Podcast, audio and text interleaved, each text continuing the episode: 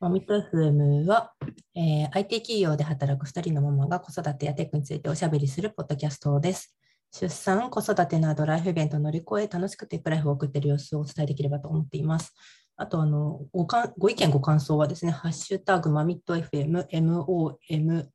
MOMITFM にいただけると励みになります。はい。お一言を今回入れます。マミット FM は、えー、と MOMIT です。なんか発音的に MA になるってそういうハッシュタグをであの投稿してくれてた方もいらっしゃったんですけど MO になります。これ私自分も間違えててなんか一番最初の頃ドメインポチポチ作ってたりしてあのリポジトリだったかな？ドメインだってどっちか忘れたんですけど気づいたらなんかぼーっとしてたら MAMITFM っていうのを取っててへえ。なんかあドット FM かいやいやいやなんかやり直した記憶がありますので。成り立ち的じゃないですね。マム IT ってことですよね。あそうそうそうそう。ねなんか発音があれなんですけどね。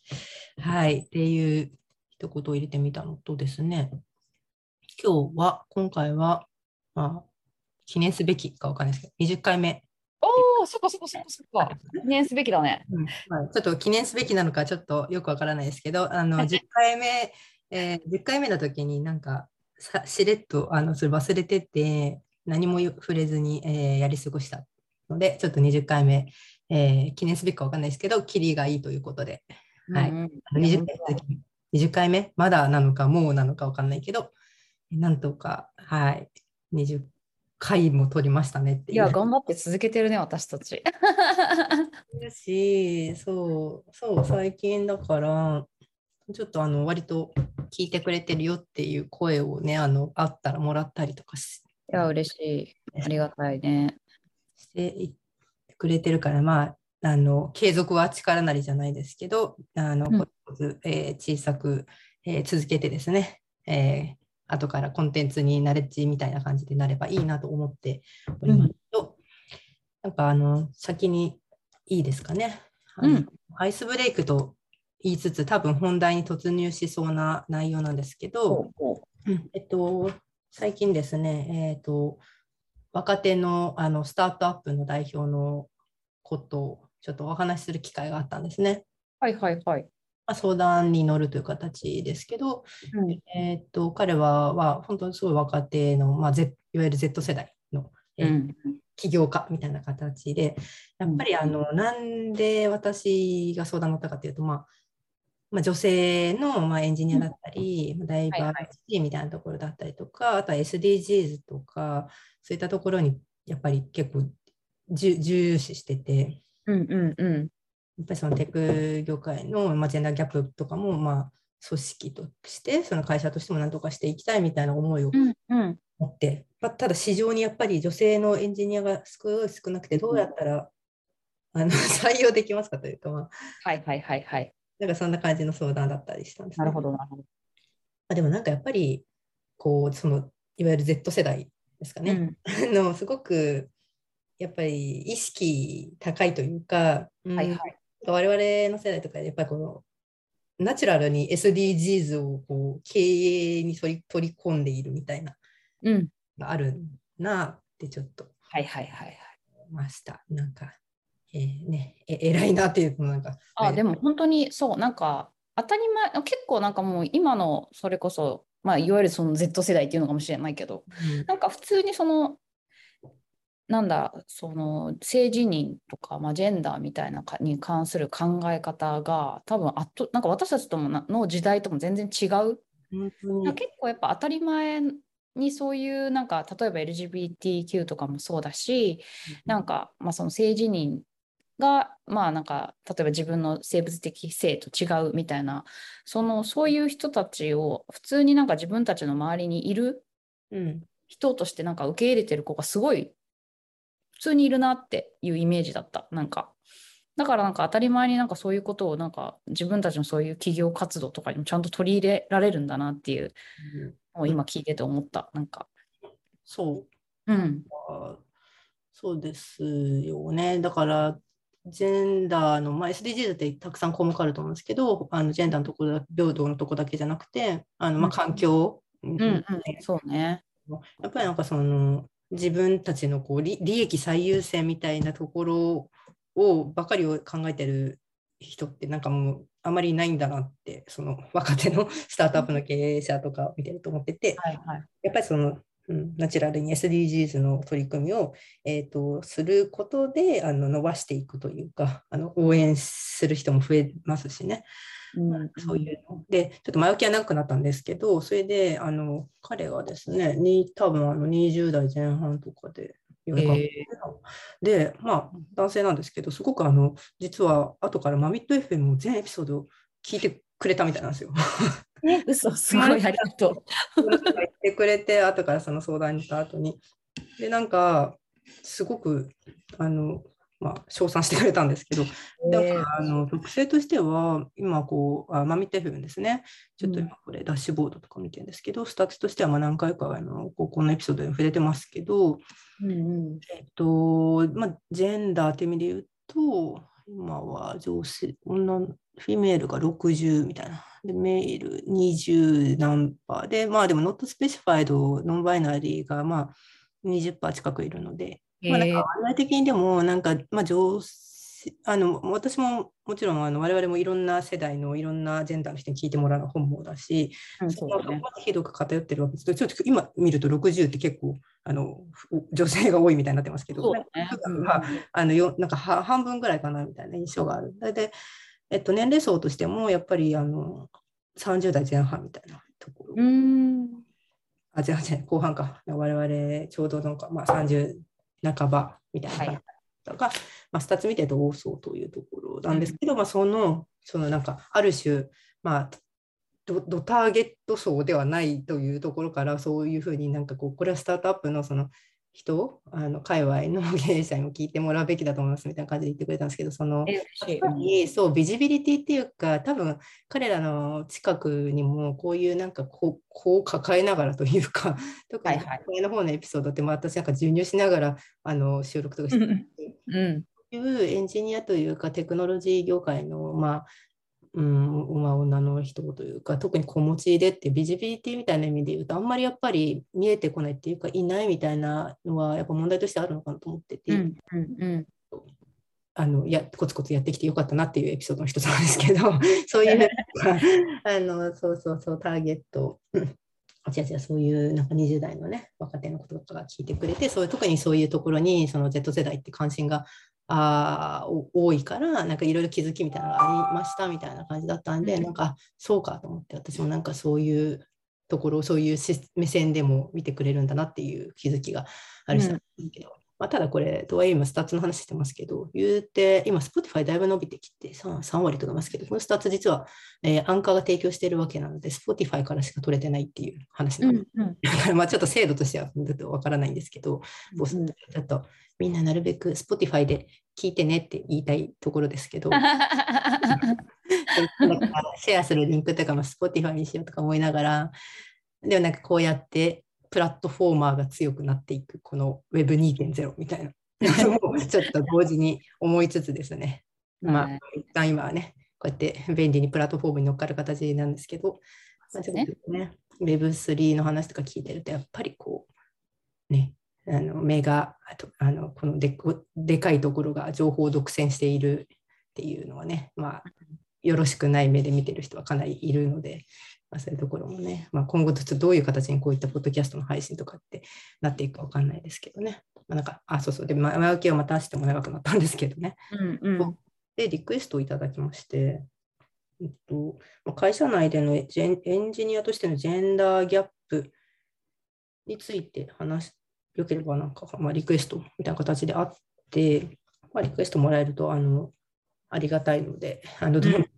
エストしてほしいんですけど、で、なんか、まあ、ジェンダーギャップの話っていうのは、まあ、割と、まあ、難しいながら、まあ、我々なりの見解を、こう、この、まあ、見てふうに喋ってきていますけど、どうでしょう？会社内でのエンジニアのジェンダーギャップって、松井さんあり、あると思いますか、うん、なんかね、うん。たまにその今私のいるチームって私と,、えーっとまあ、その全体的には40人ぐらいの組織なんだけど基本的に私しか今女性がいないっていう状態なんですよ。え40人のチームで？そう、そうなんです。えっ、と、そうなんですよ。私たえーとまあ、人事の方とかはまあいるんだけど、一応組織上はその方たちはどっちかというと私たちの組織にはいないので、そう考えると今2人かな、まあ、最近あのチームにジョインされた方がいるので、そういう意味では私ともう1人。で、私はまあ今エンジニア業ではないので、まあ、その方1名ですよね、エンジニアでいうと。でトータル私とその方だけ。で、どういう組織かっていうと、まあ、そのしプライベートクラウド基盤を提供している組織なんですけど、うんまあ、要はより低レイヤーな、そうなんですよね。うんえー、とエンジニアの組織っていうような状態です。で、この前たまたまその私の、えー、と私がも受け持ってるチーム自体は、えーとあの私と,、えー、とあと2人男性で20代の男性が2人いる組織なあ、まあ、チームチームなんだけどたまたまちょっとこの前ランチ行ってそのまさにそのねジェンダーギャップ的な話になったんですよ。で要はうちって本当に女性少ないよねみたいな話になって、うんうんうん、で聞いていたけれどもなんかやっぱり、えー、とその一人の男の子の話でその子はなんかまあたまに採用とかにも関わることがあるみたいでうんそれは弊社に限らずなんか採用の現場に行くことがあるらしいです。で自分がその採用に際してのなんかこうまあ例えば採用のなんかテストみたいなのを作ったりした経験もあるっぽくてうんでなんか言ってたのはそもそもやっぱり圧倒的にこのレイヤーの人たちを、まあ、選ぶってなった時に女性の応募はすごく少ないって言っていた。うんうん、でそれが何でなのかは分からないっては思ってるけど、まああのまあ、圧倒的にまず母数が応募してくる母数がすごく少ないです。書類の段階でっていう話はしてて。うん。でかつなんかそのテストの時にちょっと前もなんか数学の話を触れたに触れたと思うんだけど、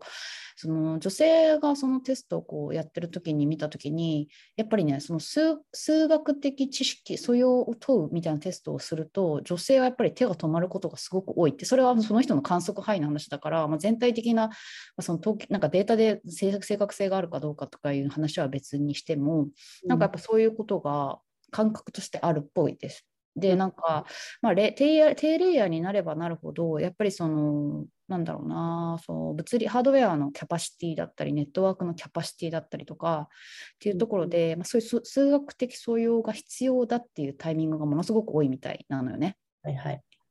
うん、で、まあ、それが具体的に実際じゃあ、なんか、まあ、そういうなんか、低レイヤーになんか、まあ、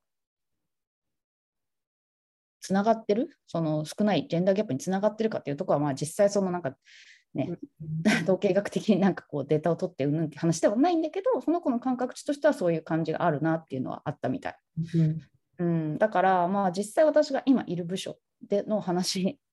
で個人的な観測観測で言うとやっぱり少ないなっていうのはある。ただしなんかネットワークの実際その作業みたいなところには結構女性もやっぱりいるみたいだよね。なんかそのデータセンターの例えば構築だったりとか、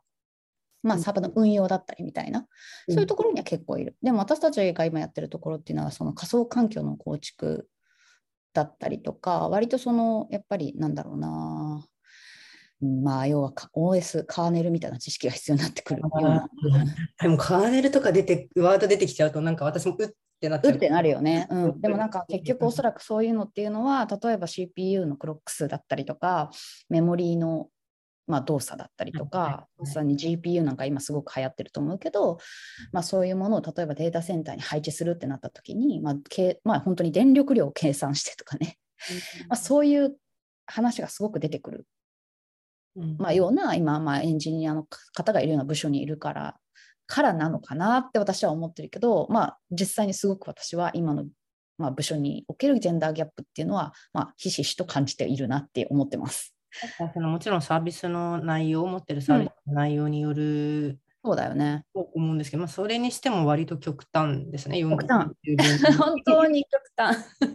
のにはなるかなかの極端。で、うん、なんか、まあ、その、そもそも応募がない、来ないに関しては、うんまあ、皆さんそうおっしゃいますよね。あの、いないんだもんっていうで、その、市場にいないからっていうで、まあ、うんそれ前までは、そうか、いないのか ってなってたけど、まあ、最近では、じゃあいないから、増やすアクションそうね。しないとそうそういけないと。まあ、そそこはまあ、それでいいとして、まあ、地道にいろいろできることをやって、で、まあ、いろいろやってるんですけど、それでその、はは増えたとしても、女性、もちろん応募者がどんどん増えてきたとしても、確かにそのテック業界全体の中でもいろんなレイヤーがありますね、んだね。サービスの。うん。でまあ、比較的そのまあユーザーに近いというか、ウェブサービスですね。うん。まあ、メルカリとかっていうと、やっぱりうん。うん。誰でもが使ってますよね。うんどのうんどの本当に多様な人が使ってます、ね。まあ、なんかそういったもろあのサービス、ウェブサービスみたいなところで言うと、の方がやっぱりどうしても、うんまあ、ある種その超度数学、まあ、私が実際その典型的な例ですけど、そんな数学的なバックグラウンドがなくても、まあ、ソフトウェア開発はできるというのところもあって、やっぱそっちに偏るっていくっていううん。女性の割合がね、うんまあ、というなんかなんとなくの感覚は確かにあって、で、その今松井さん言ってたように、まあ、低レイヤーっていうとかやっぱり数学が出てくる学習が割と出てきますね。で、まあ、そこに関してはやっぱりその今、うんまあ、コンピューターサイエンスだったり、そのまあそうですね、私みたいなちょっとえエセ、エセ、え理系じゃないけど、そうじゃなくて本当にガチなというかコンピューターサイエンス、あと数学をちゃんとその、なんていうのかな、あのしっかり学んできた、まあ、人、学んでいく人たちっていうところをやっぱ増やしていく必要が学生のうちにもそうですし、別に社会人になってから学び直しでもいいけど、まあうんそっち、低レイヤーとかにその、まあ、うってならないような、えーいろんなジェンダーの方を増やしていくみたいなこともまあ同時に必要なんだなってちょっと聞いてて思いましたね。うん。うん。うんうん、なんかやっぱりその暗黙の了解で、まあ、そういった、そまあ、特にプライベートクラウドを、まあ、実装する、構築するみたいな組織だと思うので、まあ、男の人多くてしょうがないよねみたいな感じにな、まあ、皆さん暗黙の了解があると思うので、はいはいはい。やっぱりその、まあ、最近よく私も言ってるのは、でき、すでにできてる人を取るっていう視点じゃなくて、そのアファーマティブアクションみたいなところで言うと、やっぱ育てるっていう視点もこう、うん。だってそういうのをちょっとあのやってみたい女性がいたら、まあ、その本当に育成するっていうつもりであの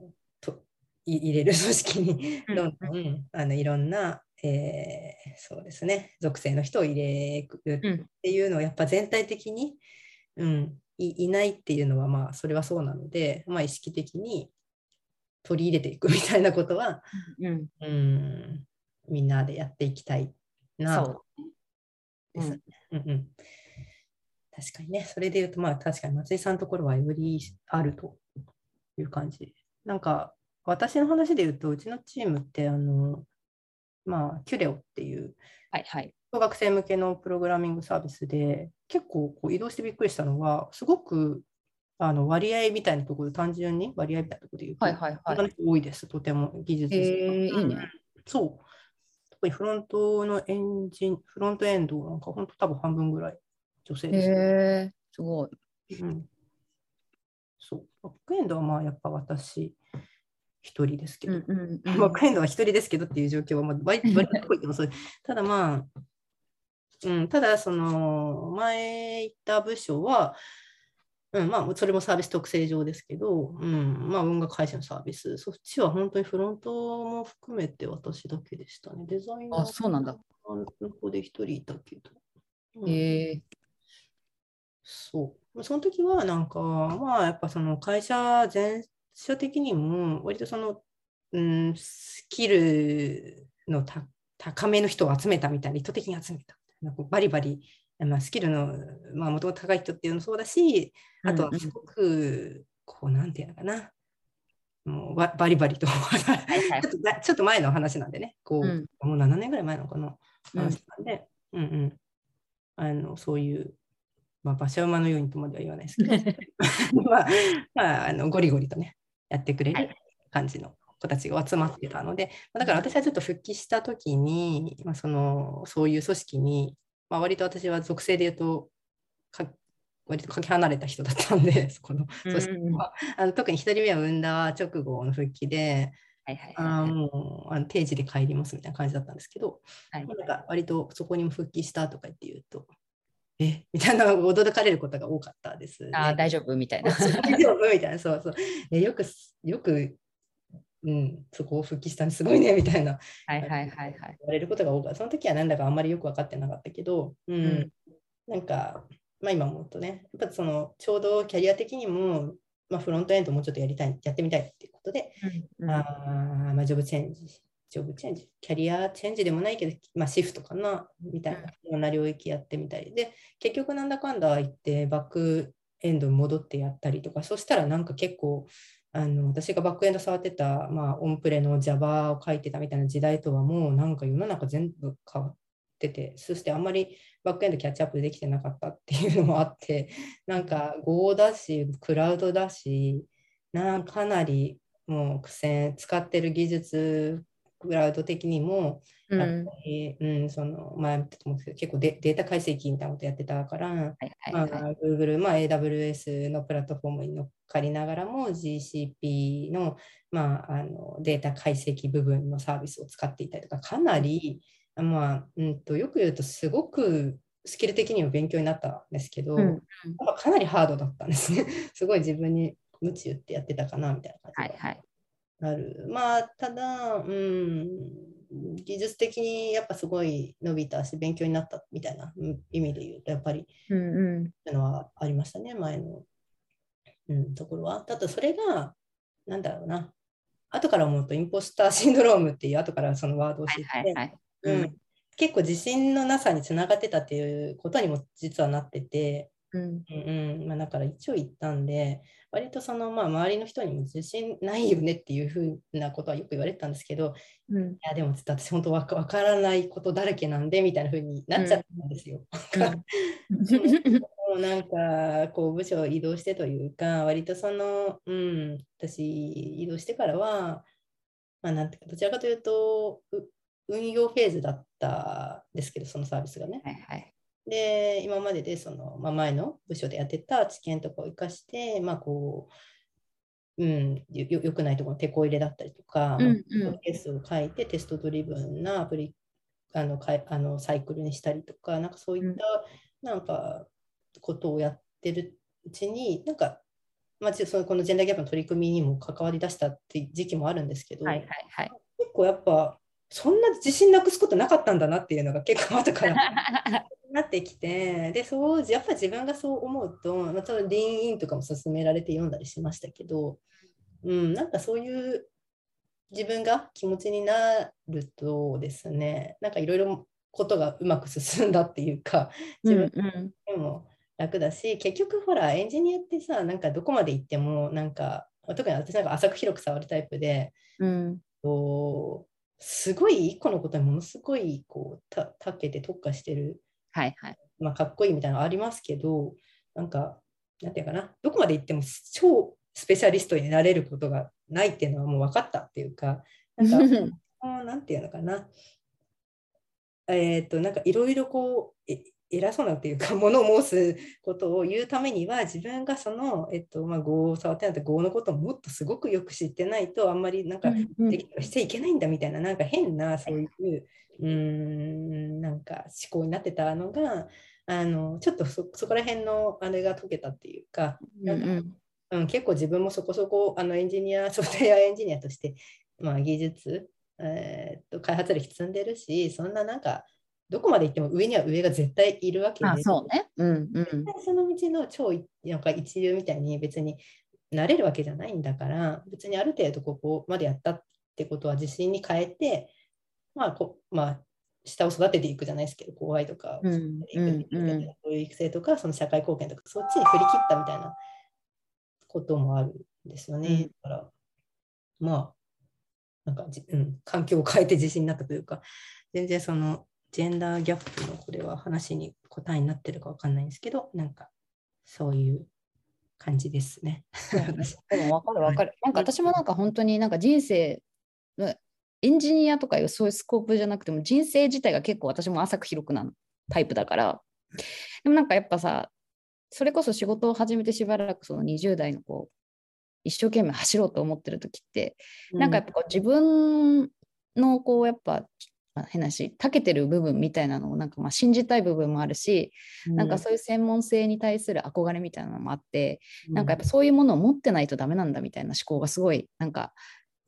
あったしでもなんかまあそれ年齢関係ないかもしれないけど私の場合だとやっぱその30代過ぎてそれこそさ、ゆうちゃんが言ってるみたいにこう上には上がいるし、まあなんか自分のじゃあなんか逆に言うと役立てるところとか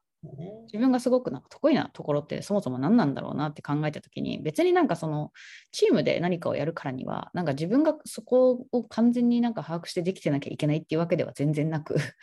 なんかみんなでなんかそこを分担してなんか自分は自分の得意な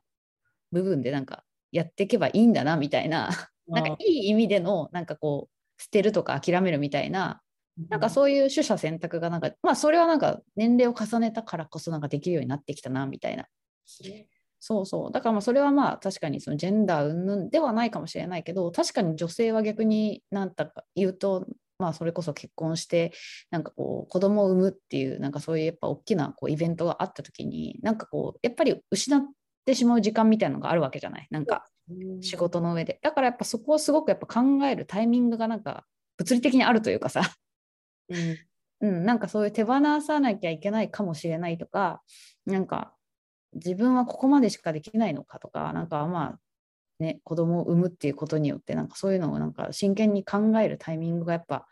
あるよねっていうのはある、あるから、なんかすごいそこを見つめた結果、なんかあ自分の在り方みたいなところはなんかすごく見つめてるんじゃないかなって。なそれは逆に言うとなんか普通になんかポジティブな側面だし、まあ、全然なんかエンジニアとかも限らずなんかすごいなんかいい意味でなんかうまいことこう自分の自分はどう生きたいかとか自分はどうこう会社でどういう仕事をしたいかみたいなのはなんかすごいなんか割と今のこの年齢になってこう整理できたなとは思ってるけどね。そうね、あの今の話聞いてて一個大事なこと思い出したんですけどジェンダーギャップっていうのが、まあ、そんなにあるようなないようなって思ってたんですけど一点あるとすると、やっぱりその特に前の部署だまあその若手の男の人がうんうん多い、まあお子さんいてパパさんもいっぱいいましたけどでそう特にコロナ前だったしうん、っていうのかな子供を言い訳にするっていうことがかっこ悪いって思ってたんですよすごい。ああ、はい。業務でそうそういうこと言っちゃダメだってなんかなぜすごい思っててすっごいうんいくら私は時間ないから、うんえっとうん結果で勝負をしなければみたいなすごく超結果主義みたいなはいはいはいはい。ななんかあのどうしてもほら時間になったらこう仕事をストップしてお迎えに行かなきゃいけないくて、うんどうやっても自分があもうあとちょっとでここまで動いたらみたいなことがやっぱりブツってこうと強制的にシャットアウトされるねうんなる,、なるどうしても集中力が途切れたりするけど、うんまあなんかでもやることはちゃんとやってないとダメなんだって思い込んでたんですね。はいはいはい。うん、だからまあちょっと子供が寝た後にまあ夜な夜なやったりとかすごい。一応対応してたりとか、ちゃんとそのなんか子供がいるっていうことで自分は仕事をその分セーブし制御してるっていう自分も思いたくないし、うんうん他の人からもそう思われないようにしなきゃっていう、ちょっとなんか時代的にちょっとだけもうやっぱここコロナもあって最近ちょっとそこら辺だいぶ変わってきましたけど、全員の考え方がね。そうね。うん。そのコロナ前は特になんかちょっとまだその子供を持って働いてるそのお母さんでフルタイムで復帰して、えー開発バリバリでみたいな人って本当にものすっごい少ないですそうね。うん。なのであのちゃんとそこはえっとなんか自分が、えーまあロールモデルじゃないけどなんか、うん、結果をちゃんと出していってやんなきゃいけない、やることやんなきゃいけない時間がないとか子供がとかって言い訳にしてダメだってすごい思うこと、でも本当今思うとあのダメなことですねそれは。ね。うんうん、それこそだからもう周りの理解っていうのも、まあ、もちろん必要だし、うん。理解してくれてないとは思思ってないんですけどなんか私がそう思い込んじゃってたっていうねちょっと、うんうん性格的なところもあるんですけど完璧主義というかなんかうんうん。負けず嫌いみたいなね。ちょっと根、根が負けず嫌いなのでなんかそういう節もありつつもでもなんかやっぱり自自分みたいに他の今からね子供を子育てする子たち、えー特にジェンダーギャップを解消しようとしてあの女性のエンジニア、えーテック業界増やそうってなってその子たちが同じ風な考えに絶対になってほしくないっと思うので、ああ、そうね。それは本当にそうだと思う。そうだうん本当に悪い悪いことだったし、なんかこう胸を張ってこう子供を、うんまあ、だからその移動しするっていうのも一つの手段ですけど、まあ、ちょっと自分の首を絞めすぎないようにちゃんと、うんうん。あの開発とか別に仕事は楽しくやって 変な変に自分を追い詰めないでね。うんうん、あでもそうね、なんかほ他人をまあそういう、まあ、いろんな人がいる中でさ、他者を追い詰めないっていう意味では、それは別に女女性、男性関係なくできることだよなと思ってて、うん。だから私の部署は確かにすごい私ともう一人しか女性いないけど、それこそまあいる男性たちはめちゃめちゃ育児参加してて、ちょっと子供の幼稚園のあれが面談があるんでとか、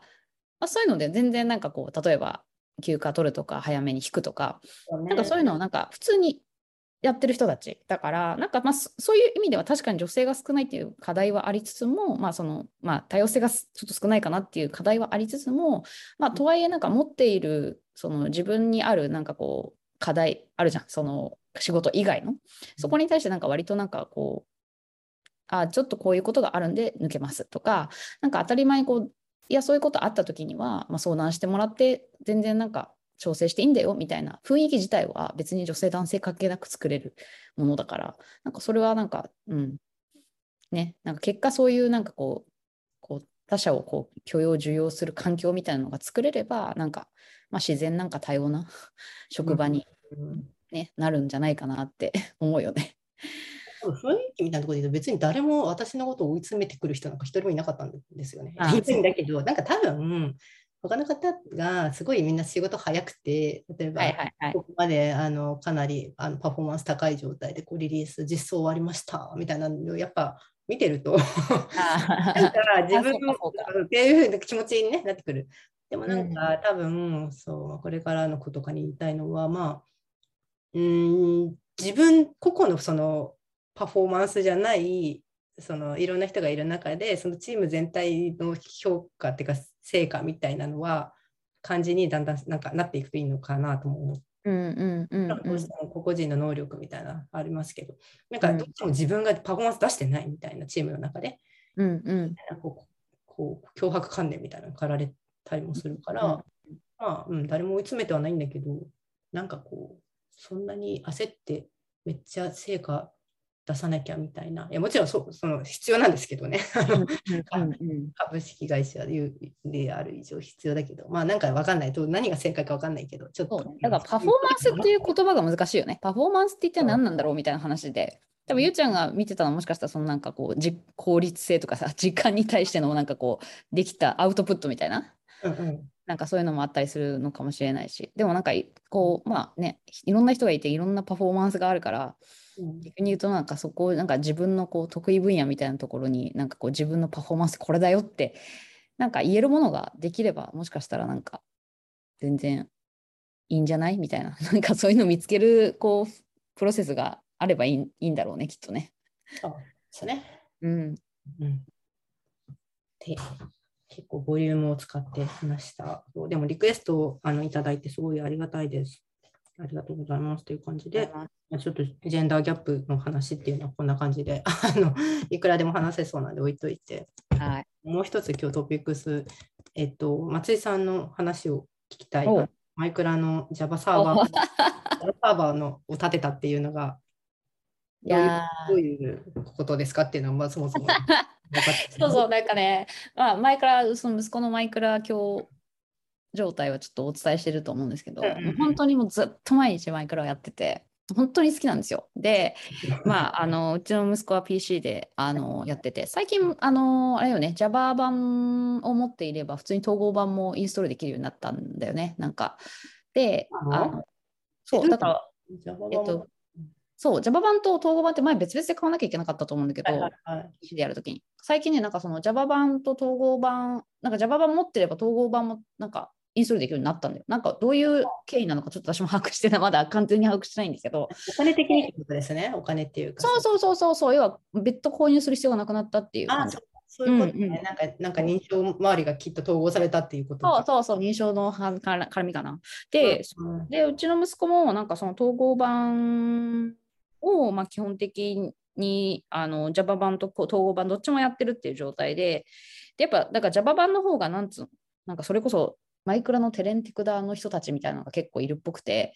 なんかサーバーに、要はまあ、あの、それこそさ、人気のこう YouTuber とかがやってるのって割と Java 版が多かったりするんだよね。モッドを自分で入れてとか。うんうんで、まあ、うちの息子もそういうやっぱ YouTube とか見るから、モッドで遊びたいっていうのになんかのがあって、でそのモッドは Java 版じゃないと遊べないっていうのがあって、で、まあ、私もその Java 版をか買ってあげて、で、まあ、うん。モッドが使い遊びたいよって時は、まあ、一緒に、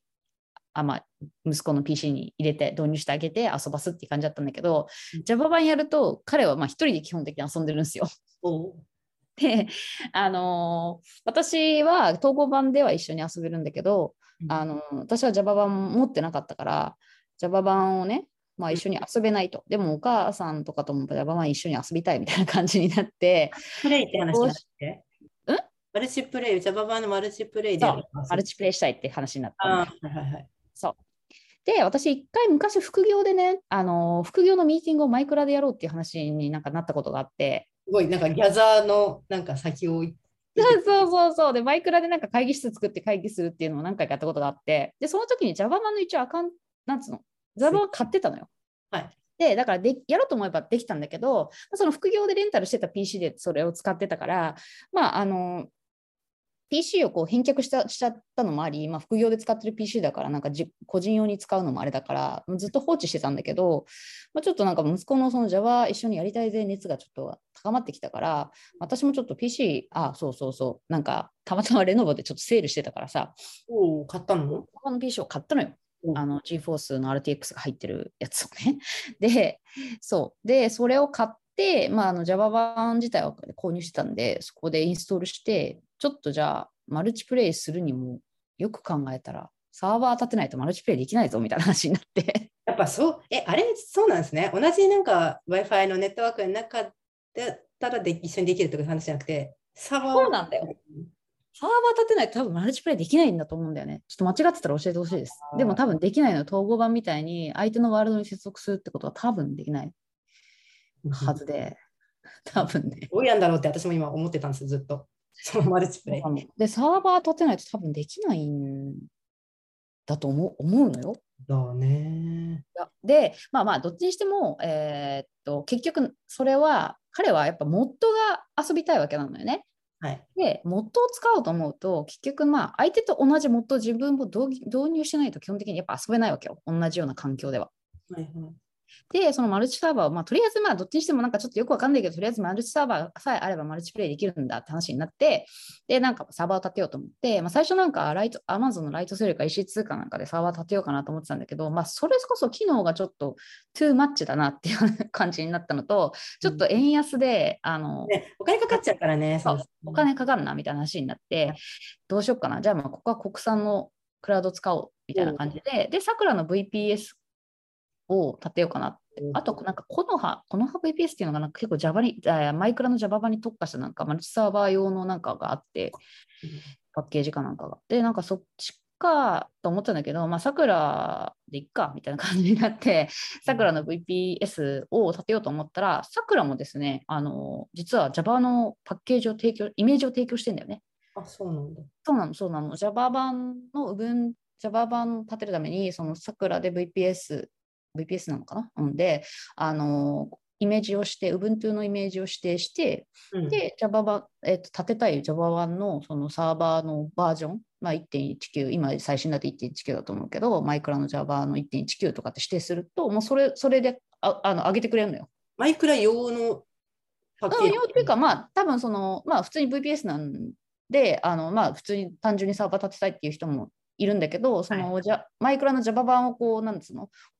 あの、パッケージ用意してくれてるの。ええで、まあ、イメージか、イメージを用意してくれてるのかな。そう。で、だから、指定して、OS 指定して、その、マイクラのバ Java のバージョンを指定すると、もうそれで OS を構築してくれて、あげ上げてくれるっていう。うーん。そうそうそう。で、まあ、でもそれだけだと単純に普通のなんかプレイのバニラの Java 版が上がってくるだけだから、はいモッドを導入するにはフォージを入れなきゃいけないとか、おフォージを入れた上で、あの、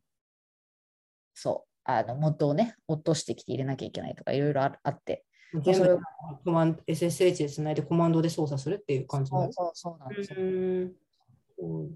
だから、まあだからそれを 4G 入れて、モッドを入れてみたいな。で、なんかモッド最初なんかサーバーにモッド入れりゃいいだろうと思ってたから、どうやらやっぱそのサーバーに入れたモッドと同様の環境を自分のローカルにも構築しないと遊べないっぽいんだよね。うんいやこれもね、ちょっと私が調べた限りではそうなんだけど、そう、だからうちは私はえ別にその環境に行ったら、えその導入されそのサーバー上でで導入されてるモッドを使えるようにならないのかよって思ったんだけど、うん。多分そうなんだよ。多分。なぜなら、一回そのも同じ、全く同じ環境を導入したの。私と息子とマルチサーバーに。はい。で、このモッドも追加したいって言われたから、はいえっとまずサーバーに追加したのよね。うんで、つないだら、えっと、環境が違うから、接続できないってエラーが出たのよ。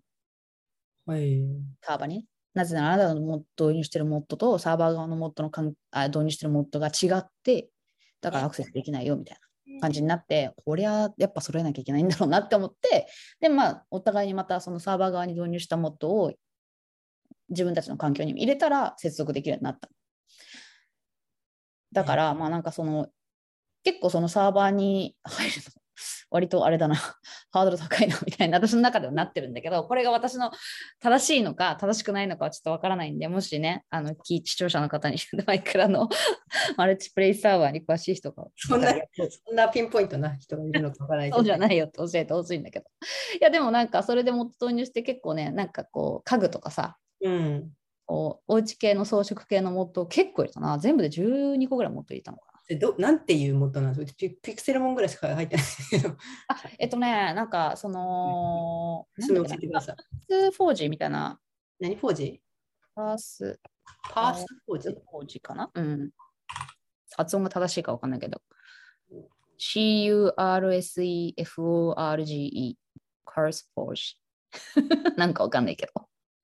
ていう、えっと、元を配布しているサイトがあるんですよ。うん。えー、何これ？で、いろんなゲームの多分おそらくそのプラグインとかモッドみたいなのを提供している、まあ、サイトがあって、で、今多分マイクラマインクラフトのそのモッド導入のためのこう基盤み、基盤っていうか、まあそのやつってフォージと、あと最近ファブリックっていうのが結構来てる。パブリック。ファブリックっていう、まあ、4G、要はモッドを入れる、導入するために必要な、まあ、アプリケーションみたいな感じだよね。もうずって出てきた。そうそう。で、4G っていうのと、最近結構ファブリックっていうのが流行っているらしい。で、私た私はまあ一旦、まあ結構一番ベーシックなのが 4G なんで、4G のモッドを指定すると、まあ入れられるモッドがいろいろ出てくるんだよね。うん。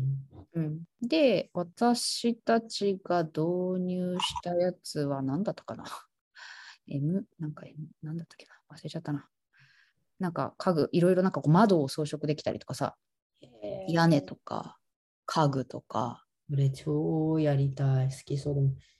そう、いろいろ超あって、だから結構私はなんかこう銃を、銃のモッド入れたいとか、なんとかのモッド入れたいって言うと、この、このカスフォージ .com で、マインクラフトで 4G の、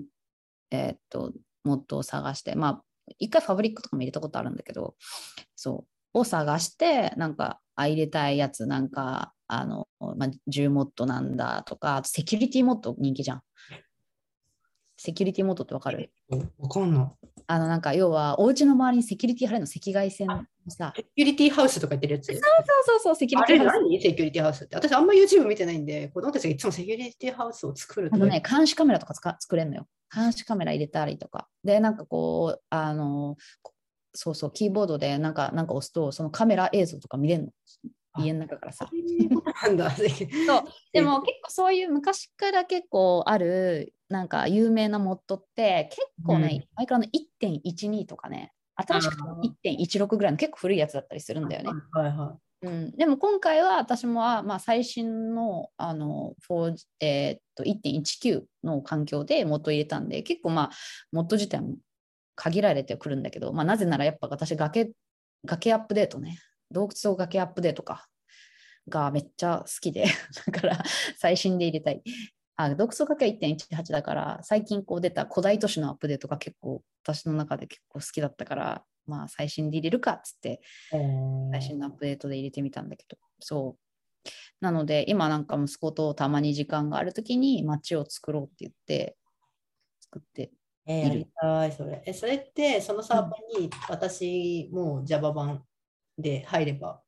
バージョンとかなんか何もかも揃えれば、そう、揃える必要はあるよね。だからそう、だからこっちでなんかこれ入れといてっつったら入ってこれるかな。で、まあ今ちょっと環境、あ、なんつうの、街制作中だから、息子に、あの、息子と作って、ある程度作ってお呼びすることはできるかもしれない。えーだから接続先とかって、マルチ、ままだまだマルチプレイ Java 版でやったことないんですけど、うんうん。マルチプレイって言うとなんかきっとササーバーを入れる出てくるんですよね。そう、だから、一応なんか、マイクラのサーバーって、要は一般的なあの HTTP のポートではないのよ。うん。なんか何使うんですか？255なんか5だったかなんかすごいなんかおうおう2000 2万 ,2 万台ぐらいのなんかポートな、ポート番号なんだそうな。どこともかぶな。そうそうそうそう。がデフォでもデフォポートで上がってくるんで、まあ私はそのそことあのそのポートしか基本的にはあ開けてないような環境を作ってて、うんうんうんでもまあまあめめんどくさい設定はもう正直もうスキップしちゃってるんであれなんですけど、まあでもなんかあの一応さくらがそれ上げた時にそのサブドメ、さくらのサブドメで一応ドメインを割り当ててくれてるんで、まあドメインでも入れるし、IP でも入れるしみたいな感じで、だから Java 版を立ち上げて、マルチプレイを選んでもらって、マルチプレイのサーバーを登録することができるから、そこにまあなんか自分のなんかまあし識別するための好きな名前と、あと IP なり、まあドメインなりを入れてもらうと、まあコネ、うん。はい。接続できるって感じ。それって、なんか認証っていうか、セキュリティみたいなのもどこでどどういうふうに担保されるなんか誰でも入れちゃうって感じですか？知れるとね、知れると。うんうんサーバーが知れると。でもなんか知った、多分指定はできんじゃないかなとは思うけどね。このグローバル IP みたいな。そうそう。ちょっとあんまやりたくないやつだけど、GIP で絞絞るみたいな。うん、多分でもなんかそうなると結構ね、なんか IP 制限とか結構厳しいじゃん。めんどくさいやつです。そう IP で絞るのめんどくさいじゃん。それはやりたくないもんね。あるよね。だから、なんか本来的にはフレンドとかで絞れると一番いいなとは思ってるんだけど、はいね、なんかよりこう、なんとか、げ原始的っていうかあれですけど、その統合版ってやっぱその認証とかアカウントとかみたいな縛り方ですもんそうそうそうそうそうそう本当のガチのなんか、原始的なササー いや、バー。そうなのよ。そうなの。でもなんか結局ね、自分のあの加入してる ISP のなんか固定 IP 持ってるわけじゃないから、私も。固定 IP 持ってる人いないから、なんか変なハックで固定 IP にするみたいなアプリありますよね。いやでもさ、ほら、私ほら、インフラエンジニアがいっぱいいる部署にいるから、みんななんなんだかんだ固定 IP 持ってたりするわけよ。まあちょっと部署的にそれしょうがない。えー、面白そうそう、それは。でもなんかやっぱモッドもそういろいろああるし、なんかすごいよね、これ。どうやってみんななんか採算合わせてるのか、本当に趣味でやってるのか、ちょっと、まあいろんな人がいると思うんだけど、あれ、みんなサーバー立ててんの？いやでも本当にだからたくさんのファンがいるんだよね、だからマイマイクラは。本当にどこまで行っても奥が深すぎて終わりがないっすよね。そうなのよ。そうなので、この多分も、今多分そのカースポージ見てもらうと、モッドパックとモッズっていうのがあって、モッドパックっていうのは、要するになんかこう、いろんなモッドをこうパッケージにしてるっていう感じ。うんうんうん。なるほど。そうそうそうそう。だから、まあ、モッド、まあ、要は単体でいろんなモッド自分で入れたいっていう、まあ、そのモッドによってやっぱ、やっぱ競合しちゃうものも多分あるから、あそうそうそうそう。で、モッドパックは多分そういうとこ全部、なんつうの、クリアになってるものをパッケージ化してくれてると思う。なんか依存関係とかもあるんだよね、モッドって。このモッドを使うためには、この別のモッド入れなきゃいけないとかさ、あ。なんかそれ、あれみたい。があったりするから、なんかそこら辺も多分、そう。ねで、だかあれでこっちのモッドとあっちのモッドが使ってる同じディペンデンシーズの先のバージョンが違う。そうそうそうそう。なんかわかんないけど、多分モッドによってはなんかその、なんだっけ、命名がなんかかぶって使えなかったりとかすんのかなとか、なんかわかんないけどね。入れすぎるとカオスなことになりそう。そうなの。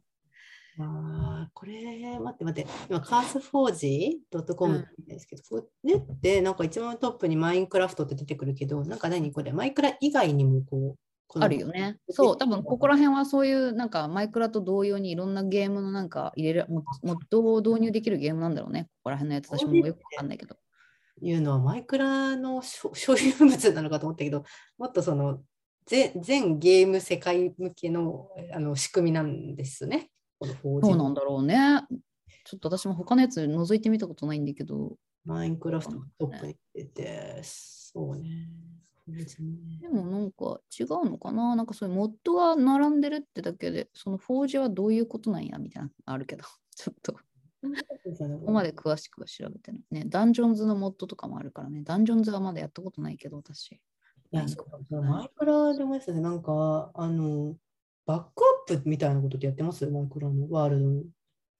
えっとね、ワールドのバックアップがしたいのは、レルムズを使ってる時にたまにやってたかな。なんかレルムズを、なんか私はあの統合版の方でレルムズプラスに入ってるんだけど、そこでみんなで、まあ、家族さん、まあ、夫はやんないから、家族で作ってるワールドがある。すごいもう育ててるワールドがあって、うんうんで、そのワールドが失われるのすごい怖いじゃん。なんかちょっと間違って操作して削除とかしちゃうと消えちゃうから、で、最近超怖くて、うち息子なんかと凄まじいことになってて、最近データとか多すぎて、ローディングにめちゃくちゃ時間かかるようになってきてて、はいはいはいはい。これちょっとバックアップ取らないと怖いんだけどとか思って、うんうんうん。だからそうなると、世界をバックアップっていうのあるじゃん。あ、え？世界のバックアップ、えっ、と、普通に何？設定にあるんですか？設定の一番削除のしなんか近くにあるかな。なんかバックアップっていうのがあると、それは多分その今自分がこうバックアップしたい対象の世界の、まあ、要するにファイルだよね。をパーッとなんかローカルに落としてこれる。で、それをまあ変な話、例えばレルムズプラスでは基本的にマルチプレイ用のサーバー上に立ってるような状態じゃん、さうんワールドが。はいはいはい落としてくると、まあ、自分の変な話、ローカルでも展開できるんだよね、同じ状態を。かレルムズにしちゃう、まあ、ほらうち息子がさやってんのってもう iPad 一択ですごいなんかもう最近 PC すごい誘ってるんですけど Java まあ、うんあの開けばやるんですよピクセルもんだから。ポケモンなんか開いて渡せばいいやるけどとにかくもう寝る間惜しんでもう本当ちょっと病病気になるんじゃないかっていうぐらい夜夜中も、ね、みんながね静まった後とか一人で夜中ずーっと張り付いて。え何をやってるピクセルもやってんの？あ違う違う。あいあの当番の iPad のうんうん。自分の世界？やっぱりお姉ちゃんが起きてるとお姉ちゃんに邪魔されるからなるほどね。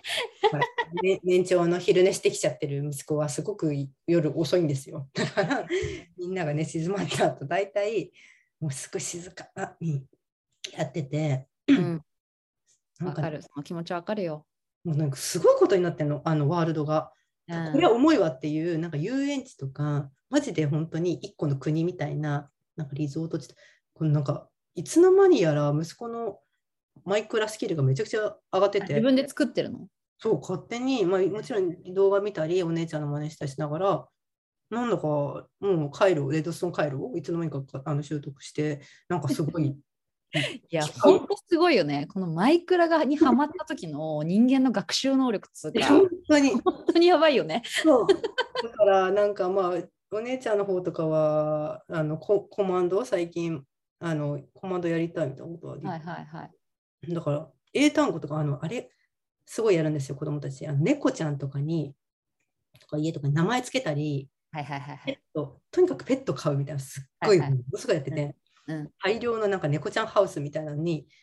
あの みんな正座して、みんなかあの自分のペットにして、はいみんなそうね。なんか落席してこっち見てて、なんかすごい怖いんですけど、座って。ねなんかだからこうタグ、なネームタグをつけるたあめに、つけるね。うんうんもうだからローマ字全部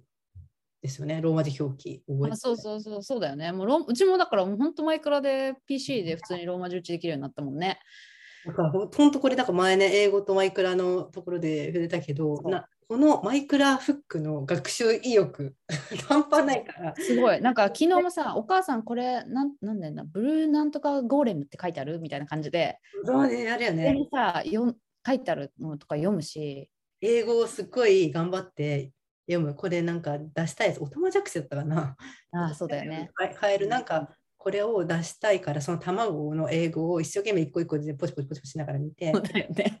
わかる。そうなんかお母さん、なんかお母さんみたいな出したい、なギブなんとかダートみたいな、なんかダダート、ダートってスペル何みたいな感じでさ、聞いてきてさ。だからあれでかなりマイクラフックで本当にいろんな学習そのプログラミング的思考法だけじゃなくて、うん、なんかあの英語とかはね、かなり。だから私最近なんか本人もだから単語、英単語を覚えたいっていうなんかモチベーションが若干生まれてきたっぽいから、あそろそろなんかあの iPad か携帯かどっちかわかんないけど、にこう英単語を学ぶためのアプリみたいなの入れようかなと思ったりはしてる。そうするとなんか、ああ、なんか彼がやりたいこととつながっていいかもとか。でそううちの息子も最近コマンド全然興味で本当に iPad 一択ですこのだったんです。コマンドも全然サバイバルも興味ないみたいな感じですけど、うんうん、そのサモンコマンド？一番基本的な。あの出現させるやつね。うん、だから息子の多分一番最初に覚えた英単語は SUMMOU っていう すごいな。あるあるだと思うんですけど、そんな大人になっても一度も使ったことのない単語を覚え一番最初覚えたっていうね。そうだよね。めっちゃわかる。うちもなんか息子にさ、でギブじゃないのって言ったら、いや、ギブだと与えちゃうじゃんみたいな。与えたいわけじゃないみたいな。ここにあの土をさ、敷きたいんだみたいな。ああ、フィルねとか言って、フィルしたいんだねみたいな。いやいやいや、そうね。じゃバックアップ、そうか。ちょっとうちもレルムっていう手があるので、それはやろうかな。松井様はですね、マイクラにはたいてるそうお布施してるこうサブスクが結構そうなのよ、本当に。私もすごくファンになっちゃってるから、私も結構やっぱ好きで、なんか今、スイッチのね、プレイ時間見たらさ750時間超えてたの。すげえ。もうちょっとで1000時間じゃんと思いながら見てたから、もうそう。でもまあ、まさにでもマイクラを子供とやるのはかなりマムステックライフって感じだよね。ねそうだね。確かにね。マイクラとかたびたび出てくるから。いや、よかった。松井さんめっちゃ詳しいからいつもなってしまいましたので、はい。います。はい。楽しかったです。ありがとうございます。はい。ではでは。And now, a short commercial break. エンジニアの採用にお困りではないですか？候補者とのマッチ率を高めたい、辞退率を下げたいという課題がある場合、ポッドキャストの活用がおすすめです。音声だからこそ伝えられる深い情報で候補者の興味・関心を高めることができます。ピトプでは企業の採用広報に役立つポッドキャスト作りをサポートしています。気になる方はカタカナでピーとパと検索し、X またはホームページのお問い合わせよりご連絡ください。